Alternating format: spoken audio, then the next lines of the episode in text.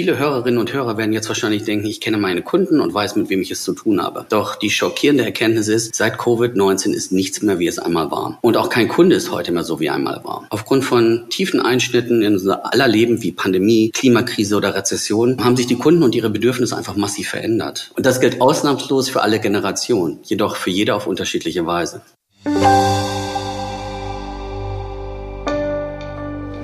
Willkommen zum TV-Podcast. Diese Woche mit der Gretchenfrage, wie gut kennen Sie Ihre Kundinnen und Kunden? Auf jeden Fall nicht gut genug, sagt Retail- und Visual Merchandise-Experte Matthias Spanke. Meiner Kollegin Aziza Freutel verrät er, wie Retail für Boomer, Millennials und die Generation X, Z und Alpha nach Corona aussehen muss. Und warum dabei die Unterteilung nach Geschlechtern immer weniger wichtig wird.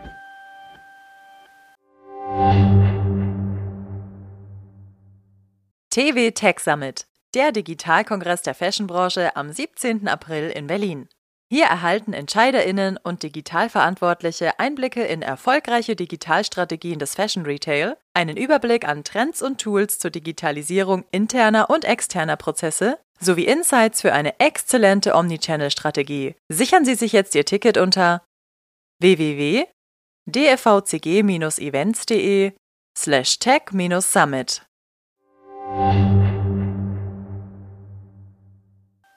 Herzlich willkommen zum TV-Podcast Matthias Spahnke. Ich habe gerade extra nochmal nachgeschaut. Sie sind jetzt der Interviewgast hier im TV-Podcast, der bisher am weitesten weg sitzt von unserem Mikrofon hier in Frankfurt. Ich glaube, es sind so knapp 8000 Kilometer, wenn das Internet recht hat. Und ähm, diese Kilometer liegen zwischen uns und Miami. Nicht ganz. Nicht ganz, wie viel sind Nee, ist zwischen uns und Fort Lauderdale. Aber schon nah dran. In Florida sind wir schon mal richtig. Wir haben uns das letzte Mal auf der Euroshop im Februar 2020 in Düsseldorf getroffen. Damals haben sie ihr Buch Retail isn't Dead vorgestellt in einer sehr, ähm, auf einem sehr dunklen Messestand, der ein bisschen an eine Kirche oder ähnliches erinnert hat. Jetzt knapp zwei Jahre später ist Hello, I'm Your Customer herausgekommen, ihr neues Buch, was fa sehr farbenfroh ist vom ähm, Äußeren her. Und da stellt sich mir bei diesem sehr einen anspringenden Titel im Prinzip ja schon gleich die Frage, was sind denn Sie für ein Kunde, Herr Spanke? Ähm, was bin ich für ein Kunde? Das ist eine gute Frage. Ich bin typisch für die Generation X, also sprich der vielbeschäftigte Multitasker, wo es mir einfach ganz, ganz wichtig ist, dass Dinge einfach schnell funktionieren. Also sprich ein kurati eine kuratierte Produktauswahl bis hin zur fast äh, pedantischen Prozessoptimierung, also ganz schnelle und beschleunigte Einkaufserlebnisse. Also mir ist es einfach wichtig, dass Dinge schnell und effizient funktionieren im, im Einzelhandel. Sie haben das schon angesprochen. In Ihrem Buch definieren Sie fünf Kundengruppen und sie ähm, wählen dabei sozusagen die Clusterung nach Generationen, also nach Geburtsjahrgängen im Prinzip. Jetzt ist ja so in den vergangenen Jahren hat man ja so bei den Altersgruppen im Modekonsum gesehen, dass sich da vieles ja angleicht. Also man denkt nur an so ein paar Styles, die man sowohl vielleicht an der 16-Jährigen sieht, genauso wie an der 35-Jährigen oder vielleicht auch der N50erin. Wie sind Sie auf die Idee gekommen zu sagen, trotzdem, das Konsumverhalten hängt ganz stark davon ab, wann ich geboren bin? Ähm, nun ja, jede Marketingstrategie Strategie basiert ja auf der Identifizierung von Kundenzielgruppen. Und äh, zur Vereinfachung dieses komplexen Themas werden diese häufig in Generationen unterteilt, sprich von Babyboomer über Generation X zu den Millennials, Generation Z und auch Generation Alpha. Aber dann muss ich aber auch bewusst sein, das Denken und das Handeln von einzelnen Kunden ist in seiner Vielfalt nie identisch mit dem Denken und Handeln einer ganzen Generation. Äh, die Klassifizierung in Generationen und typischen Eigenschaften sind daher eher als Hilfestellung zu verstehen, um ein Bild der Mehrheit innerhalb einer Zielgruppe zu zeichnen. Das heißt auch, dass eine Strategie durchaus für mehrere Generationen erfolgreich umgesetzt werden kann. Hinzu kommt natürlich auch noch, dass die definierten Eigenschaften immer eine Momentaufnahme sind. Generationen werden natürlich älter und somit verändern sich die, ihre Prioritäten und ihre Vorlieben auch. Vielleicht können Sie einmal diese fünf Generationen so ganz kurz mal vorstellen. Oh, mal kurz vorstellen wird eine Herausforderung. Ähm, Babyboomer, erstmal grundsätzlich, das sind die Generation, wurde zwischen 1946 und 64 geboren und äh, benannt nach den geburtsstarken Jahrgängen der Nachkriegszeit. Sie sind aufgewachsen in einer Ära des wirtschaftlichen Aufschwungs und des gesellschaftlichen Umbruchs und ähm, zur Kundengruppe an sich selbst. Heute entfällt für viele bereits die Betreuung der Eltern und, und Kinder sind bereits aus dem Haus. Viele finden, befinden sich sich schon im Ruhestand und häufig verfügt diese Generation auch über eigenes Wohneigentum, eine hohe Rente und beträchtliche Ersparnisse. In der Pandemie hat diese Generation eine viel größere Bedrohung für das, das eigene Leben im Grunde für sich wahrgenommen als jüngere Mitglieder anderer Gruppen. Doch eines ist für diese Generation ganz wichtig, sie fühlen sich nicht alt und sie wollen auch in der Vermarktung nicht so angesprochen werden. Wenn wir dann zur nächsten Generation kommen, der Generation X, also den Gen Xern, wie man sie nennt, sie wurden zwischen 65 und 80 geboren ähm, und sind im Wohlstand der Babyboomer-Eltern aufgewachsen. Wenn alles gut lief, sind sie heute auf dem Mittelpunkt oder auf dem Höhepunkt ihrer Karriere und interessanterweise sind mehr Unternehmer als in jeder anderen Generation ähm, befinden sich unter den Gen Xern. Die Familiengründung ist hier bereits meistens abgeschlossen und sie tragen die Verantwortung sowohl für ihre Kinder, der Generation Z und Alpha, als auch mitunter bereits für die Pflege der, der eigenen Eltern. Und daher sind sie besonders finanzstark oder ein, ein, ein, haben eine starke Kaufkraft, dadurch, dass sie oftmals auch für die Finanzen der jungen und auch der älteren Generation zuständig sind. Dann haben wir die Millennials, die wurden zwischen 1981 und 96 geboren und die Älteren unter ihnen wurden um die Jahrtausendwende herum erwachsen, weshalb diese als äh, die Millennials bezeichnet werden. Aufgewachsen in, dieser, in einer Welt der dramatischen Veränderungen. Das heißt, Platzen der Internetblase, ähm, die Ereignisse des 11. September 2001, die Weltwirtschaftskrise von 2008 oder auch der Klimawandel. Viele schlossen während oder kurz nach der Wirtschaftskrise ihr Studium ab, was den beruflichen Aufstieg oftmals verlangsamt. Ihnen ist aber Work-Life-Balance besonders wichtig. Also das heißt, eine statusorientierte Karriere ist häufig nicht bedeutsam wie vielleicht anderen vorherigen Generationen. Auch wenn Millennials sehr nach Selbstverwirklichung streben, zählt für sie die Gemeinschaft sehr. Und, und gerade nach der Pandemie oder während der Pandemie sind auch Umweltthemen für sie immer wichtiger geworden. Dann kommen wir zur vorletzten Generation, der Generation Z. Die wurde zwischen 97 und 2010 geboren. Themen wie Klimawandel, Umweltschutz, Gleichberechtigung oder auch Vielfalt sexueller Identitäten sind ihnen besonders wichtig. Ihnen ist bewusst, dass viele Probleme auf die Fehlentscheidungen früherer äh, Generationen zurückzuführen sind. Ähm, deshalb scheuen sich auch nicht vor Konfrontationen, um, um, um für ihre Einsichten anzustehen. Für sie ist der Austausch über Smartphone wahrscheinlich der, der bevorzugte Kommunikationsweg und sie sind mit dem Internet aufgewachsen, ständig online und sie sind es gewohnt, sich täglich in den sozialen Medien zu inszenieren. Und deshalb erreicht man sie am besten auch über, über die sozialen äh, Medien. Humor, Einfühlungsvermögen und ganz, ganz wichtig, Ehrlichkeit. Mit diesen Punkten erreicht man diese Generation am besten. Und als letztes die jüngste Generation, die Generation Alpha, zwischen 2010 und 2025 geboren. Diese steckt wortwörtlich noch in den Kinderschuhen, während die Jüngsten nicht einmal geboren sind. Aufgewachsen sind sie in einem Zeitalter von Covid-19. Also das heißt, sie haben eine, eine Welt von Verunsicherung erlebt, aber auch äh, Geduld, Zuversicht und Kampfgeist und im besten Fall macht sie das sogar widerstandsfähiger für die Zukunft. Die nahtlose Integration von Technologien in, in allen Lebensbereichen gehört für sie zur Normalität. Künstliche Intelligenz, maschinelles Lernen oder auch äh, natürliche Sprachverarbeitung werden weiterentwickelt und zunehmend Einzug in den Alltag haben. Diese Technologien sind auch einfach ganz, ganz wichtig für die Gen Alphas, dass, dass, dass diese halt Berücksichtigung in den Stores finden, weil ohne diese, diese In-Store-Technologien wird man diese Zielgruppe zukünftig nicht erreichen können. Sie haben es jetzt schon so bei den einzelnen ähm, Gruppen schon ein bisschen angesprochen, aber wo kann man denn so sehen, wo sind vielleicht die größten Unterschiede im Shoppingverhalten? Also ist es dann zwischen der Generation Alpha, die eben sehr digital wahrscheinlich einkaufen wird, und den Älteren, die jetzt noch mehr stationär einkaufen? Also ist es so einfach? Nee, auch da gibt es natürlich große unterschiedliche Unterschiede bei den einzelnen Generationen. Babyboomer lassen sich wahrscheinlich am, am ehesten und am einfachsten wieder zum stationären Handel oder vom stationären Handel zurückgewinnen. Aber bei denen zum Beispiel ist ist es so, dass sie die Vorteile des Online-Shoppings kennen und lieben gelernt haben. Das heißt, Dinge wie Lieferservice, Personal Shopping oder Curbside Pickup sind einfach Erwartungen, die sie zukünftig an den stationären Handel haben. Und ähm, Babyboomer geben einfach dadurch, dass, dass durch die Pandemie Themen wie Gesundheit und Wohlbefinden einfach eine größere Wichtigkeit haben, ist diese Zielgruppe auch bereit, mehr Geld dafür auszugeben. Auch wenn, wenn Gesundheit ein großes Thema ist, wie vorher schon gesagt, möchten sie nicht als, als ältere oder Generation in der Vermarktung angesprochen werden. Generation X hingegen sind, wie anfänglich auch schon gesagt, die vielbeschäftigten Multitasker, denen was mir auch persönlich wichtig ist, eine, kuratierte Produktauswahl haben, äh, Prozessoptimierung, einfach ein optimal beschleunigtes Einkaufserlebnis oder auch für diese Generation äh, Beauty-to-Go-Konzepte, also beispielsweise in Form von Blowbars oder Botox-to-Go. Und dann haben wir dann als dritte Gruppe noch die Millennials denen ganz andere Dinge wieder wichtig sind. Also dieses Gefühl von, von Freiheit, Selbstverwirklichung, ähm, aber auch äh, diese Retail-Konzepte, die Optimismus äh, widerspiegelt. Sei es durch nostalgische Elemente oder sei es sich im Store wie zu Hause zu fühlen. Und trotz aller Selbstverwirklichung ist einfach die Gemeinschaft noch wichtig und, und Umweltthemen sind wichtig. Deshalb kommen bei dieser Gruppe auch, auch äh, diese ganzen Recycling-Themen sehr, sehr gut an. Sie leben ja schon lange in den USA. Unter anderem waren Sie ja auch ähm, bei Macy's in New York, der Vice President Creative Director. Kann man denn jetzt diese Erkenntnisse universell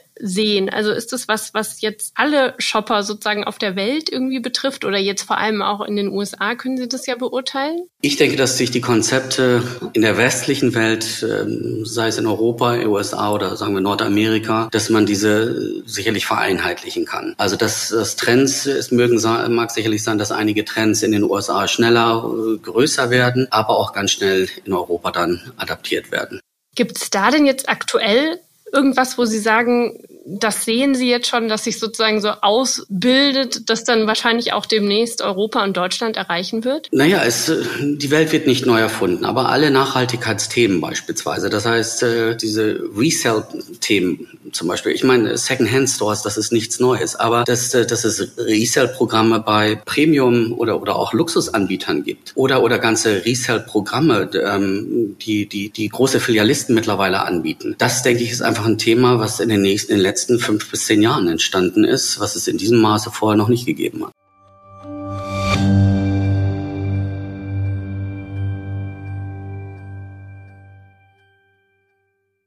TV Tech Summit, der Digitalkongress der Fashionbranche am 17. April in Berlin. Hier erhalten Entscheiderinnen und Digitalverantwortliche Einblicke in erfolgreiche Digitalstrategien des Fashion Retail einen Überblick an Trends und Tools zur Digitalisierung interner und externer Prozesse sowie Insights für eine exzellente Omnichannel-Strategie. Erleben Sie live on stage Dr. Jan-Philipp Wintjes, Hugo Boss, Jessica Külper, Beaupré, Dr. Christian Maas, Thoman Music und Michael Missandu, Lalaland AI. Seien Sie dabei und sichern Sie sich jetzt Ihr Ticket unter www.dfvcg-events.de slash tech-summit.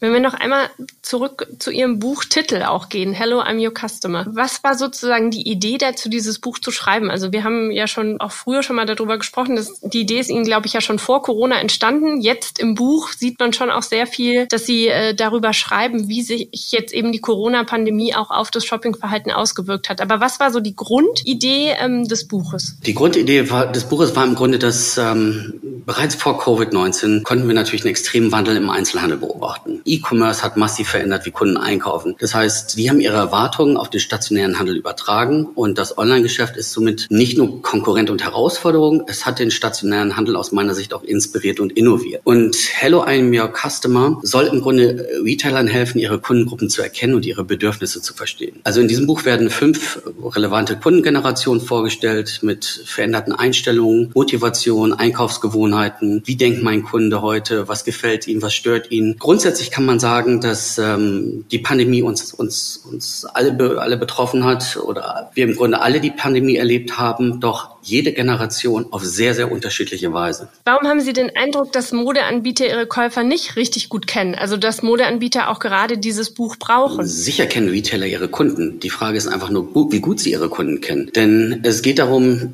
diese wirklich zu verstehen. Wie leben sie? Welche gravierenden Erlebnisse hat sie in ihrem Denken beeinflusst? Und wie? Und was macht ihnen Spaß? Was stört sie? Und so weiter. Viele Hörerinnen und Hörer werden jetzt wahrscheinlich denken, ich kenne meine Kunden und weiß, mit wem ich es zu tun habe. Doch die schockierende Erkenntnis ist, seit Covid-19 2019 ist nichts mehr, wie es einmal war. Und auch kein Kunde ist heute mehr so, wie einmal war. Aufgrund von tiefen Einschnitten in unser aller Leben wie Pandemie, Klimakrise oder Rezession ähm, haben sich die Kunden und ihre Bedürfnisse einfach massiv verändert. Und das gilt ausnahmslos für alle Generationen, jedoch für jede auf unterschiedliche Weise.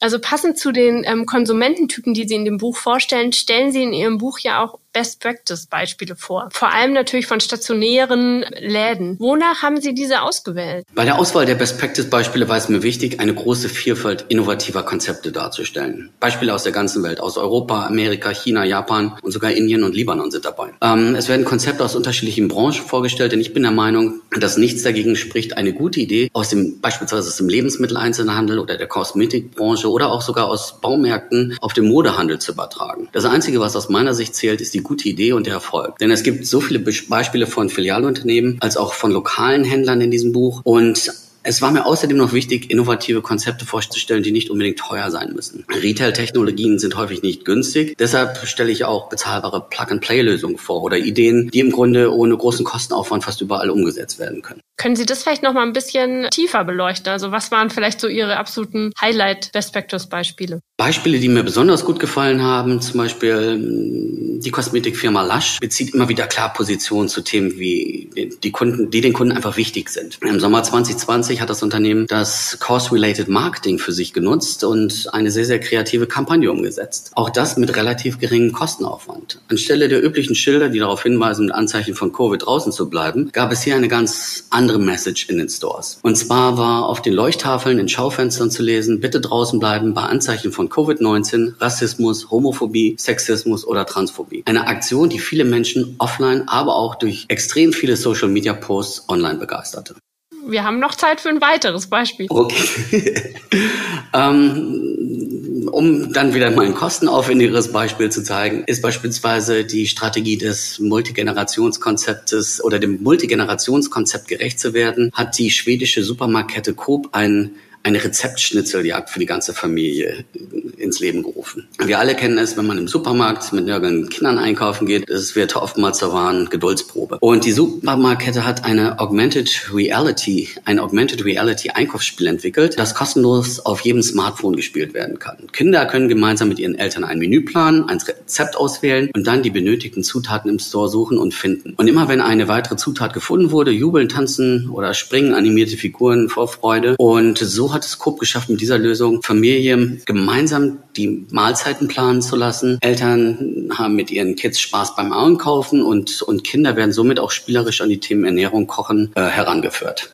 Sie haben ja mit dem Lush-Beispiel jetzt gerade auch so ein Thema angesprochen, wo sich ein Unternehmen ziemlich klar politisch auch positioniert. Wie ist das bei den verschiedenen Konsumentengruppen? Gibt es da Unterschiede? Also sind da manche zugänglicher dafür und bei anderen würden Sie jetzt vielleicht auch sagen, da lässt man lieber die Finger davon oder die fühlen sich davon nicht gut angesprochen? Naja, sagen wir mal so, es geht jetzt darum, dass die, die Generation Z beispielsweise, die, denen ist es besonders wichtig, dass eine Marke auch für, für, für ihre Werte einsteht. Das heißt, äh, grundsätzlich hat die Generation Z keine große Markentreue. Das heißt, da ist es ganz wichtig, dass die Marke auch die Dinge, die dieser äh, Generation wichtig sind, auch nach außen kommuniziert. Also sprich, äh, für umweltpolitische Themen einsteht und dergleichen. Also gerade bei der Generation Z wird man um solche Cost-related Marketing-Geschichten nicht drumherum kommen. Und das heißt aber dann auch, dass es natürlich auch authentisch sein muss? Ähm, es, Ehrlichkeit ist dabei ganz wichtig. Es ist, wird, glaube ich, jedem Kunden sofort auffallen, ob das jetzt ehrlich gemeint ist oder nicht ehrlich gemeint ist. Denn, denn nur mit einer ehrlichen Kommunikation und nur wenn man ehrlich auch für die Dinge einsteht, die der Marke wichtig sind, nur dann wird man auch die Kunden für sich gewinnen und für sich oder von sich überzeugen können. Wir haben ja jetzt schon über die unterschiedlichen Generationen und deren verschiedenes Einkaufsverhalten gesprochen. Gibt es denn auch größere Unterschiede zwischen Männern und Frauen? Sicherlich gibt es sie. Ähm, in meinem Buch gehe ich jedoch nicht explizit darauf ein, dass den Rahmen sprengen würde. Wobei es bei der Generation Alpha eine Erfolgsstrategie gibt, die sich mit der Thematik Gender Neutral, Gender Fluid und Gender Inclusive auseinandersetzt. Also zur Erklärung, von früher auf wurde immer definiert, wie Jungen und Mädchen zu sein haben. Beginnend mit den Farben Blau und Rosa für Babykleidung und bei jüngeren Generationen wie den Millennial- oder Gen Z-Eltern findet ein Umdenken statt. Und das überträgt sich einfach auf, auf die Alpha-Kinder. Es wird heute in Frage gestellt, wie Gesellschaften Geschlechteridentitäten definieren. Der Wunsch nach Individualität, Vielfalt, Gleichberechtigung und auch Inklusion wächst. Und diese Entwicklung berührt einfach auch den Einzelhandel. Kunden wählen vermehrt Händler, deren Ansatz als gender neutral, gender fluid oder gender inclusive wahrgenommen wird. Da will die Umsetzung einfach gut durchdacht sein. Das heißt, bei Passformbeschreibungen im Einzelhandel gibt es bei Mädchen und Jungen keine großen Herausforderungen. Bei Erwachsenen, sprich bei Frauen und Männern hingegen, sind die Kleidergrößen völlig unterschiedlich. Oder auch in der Kommunikation könnte man beispielsweise auf androgyne Models setzen. Und in puncto Store-Layout könnte man auch überlegen, wie ein Geschäft aufgeteilt wird zukünftig. Traditionell ist ein Geschäft nach Geschlechtern aufgeteilt und man muss sich einfach überlegen, wo ist es sinnvoll, das aufzubrechen. Beispielsweise kann eine, Teil, eine Abteilungszuordnung auch nach Themen oder Warengruppen erfolgen, wie Schuhe oder Bekleidung. Geschlechtsneutralität ist dabei, sich von einer ja, ich will mal sagen, urbanen Modeerscheinung zu einer neuen Norm im Kindereinzelhandel zu entwickeln. Marken müssen sich einfach verstärkt auf veränderte Einkaufsvorlieben und Verhaltensweisen eingehen, um relevant zu bleiben. Und auch wenn, ich sag mal, ein geschlechtsneutraler Einzelhandel vielen noch sehr neu und fremd erscheinen mag, so kann man ihn als Händler dennoch zukünftig nicht ignorieren. Sie sind ja schon seit über 25 Jahren im Visual Merchandising tätig. Sehen Sie denn da jetzt schon richtige Veränderungen, auch bei der Gestaltung jetzt eben auch von Schaufenstern zum Beispiel und ähnlichem? Also, dass man auch bei den Schaufensterfiguren oder ähnlichem vielleicht auch nicht mehr so geschlechtsspezifische Ausprägungen sieht? Sicherlich gibt es, gibt es Bereiche, in denen das, in denen das sich keinen Sinn macht. Man muss einfach überlegen, wo macht es Sinn, das aufzubrechen? Also, ich sag mal, in, in, gibt viele, bei Sneakers beispielsweise, macht es keinen Unterschied, ob das jetzt ein Damen- oder ein Herren-Sneaker ist. Also was spricht dagegen, eine Sneaker-Abteilung zu haben und einfach äh, alle Größen bereitzustellen, egal ob die Sneaker dann von einer Frau oder einem Mann gekauft werden. Aber sicherlich äh, betrifft das nicht alle Bereiche, da bestimmte Kleidungsstücke vielleicht auch bevorzugt von Frauen oder andere bevorzugt von Männern gekauft werden. Ähm, es gibt mit, es gibt ganze Shops in, auch, auch bei Macy's beispielsweise, die Gender neutral sind. Gerade im Kinderbereich ist es sogar so, dass ähm, hier eine Gesetzesvorlage äh, eingebracht wurde in Kalifornien, dass zukünftig keine Differenzierung mehr in, in Kinderabteilungen stattfinden darf. Also es, es ist auf jeden Fall ein Schritt in diese Richtung zu erkennen und ein Schritt heißt natürlich auch, äh, es, es ist ein Trend, der ein größerer Trend wird, äh, vor dem man sich nicht verschließen kann. Also auch im Prinzip so ein Metatrend jetzt wie zum Beispiel das Thema Nachhaltigkeit, was uns ja auch. Sicherlich wird das ein wachsendes Thema sein, wobei die Thematik Nachhaltigkeit ein aktuell sicherlich weitaus größeres Thema ist. Was würden Sie denn Modeanbietern heute raten? Also die jetzt vielleicht sagen, ich möchte vielleicht auch meinen Laden umbauen oder mein Kommunikationskonzept überarbeiten. Wie sollen die da rangehen? Also was würden Sie denn raten, dass man, dass Sie erstmal sozusagen genau definieren, wer ist meine Zielgruppe oder? Also grundsätzlich kann man sagen, wir blicken einfach unsicheren Zeiten für den stationären Handel entgegen. Und Zeiten, in denen sich der Einzelhandel noch schneller verändern muss, um auch den veränderten, um auch die veränderten Zielgruppen zu erreichen. Auch wenn jede Generation dasselbe prägende Erlebnis durchlebt hat, so sind deren Auswirkungen auf ihre Bedürfnisse doch häufig grundlegend unterschiedlich. Und dies erfordert elementare Kursänderungen für Marketingstrategien. Also es ist für Händler unumgänglich, wichtig, seine Kunden und ihre veränderten Einstellungen, Motivation, Einkaufsgewohnheiten und dergleichen zu kennen. Denn nur wenn ich meinen Kunden wirklich kenne und weiß, was ihn oder sie bewegt, kann ich auch sicher sein, die richtigen Maßnahmen für einen erfolgreichen stationären Handel einzuleiten. Und wer erfolgreich und, und, und auch relevant bleiben will, muss auf die völlig neuen Kundenbedürfnisse eingehen und seine Strategien anpassen, um in eine neue und spannende Zukunft mit den, gemeinsam mit den Kunden gehen zu können. Vielleicht können wir einfach noch so zum Schluss, was war Ihr bestes Einkaufserlebnis in den letzten Wochen? Ähm, mein bestes Einkaufserlebnis und das ist eine gute Frage. Grundsätzlich, ähm, wie anfänglich schon gesagt, ist es mir wichtig, dass die Dinge schnell funktionieren und deshalb finde ich auch äh, solche App-basierten Einkaufserlebnisse, wie es beispielsweise bei Nike der Fall ist, wo die Verkaufsmitarbeiter direkt darüber informiert werden, welche Artikel ich in der Vergangenheit gekauft habe und ähm, im Grunde den Mitarbeitern direkt Verkaufsvorschläge gemacht werden, was mich auch zukünftig interessieren wird, wo im Grunde der Verkaufsmitarbeiter schon im Vorfeld weiß, was ich möchte, bevor ich es überhaupt weiß, ist für mich ein hervorragend, hervorragendes Einkaufserlebnis. Also da haben Sie dann ganz laut gesagt, hello, I'm your customer. Exactly. Sehr gut. Vielen Dank, Herr Spanke, für diesen sehr interessanten Einblick in das Kundenverhalten und ähm, schön, dass Sie hier bei uns im TV-Podcast heute dabei waren. Ich bedanke mich auch recht herzlich, dass ich heute dabei sein durfte und wünsche Ihnen alles Gute. Das war meine Kollegin Aziza Freutel im Gespräch mit Matthias Spanke. Und das war der TV-Podcast. Sie haben Fragen, Feedback oder wollen uns sagen, wen Sie schon immer einmal im TV-Podcast hören wollten? Dann schreiben Sie uns an podcast.textilwirtschaft.de. Mein Name ist Judith Kessler. Vielen Dank fürs Zuhören und wenn Sie mögen, bis zur nächsten Woche.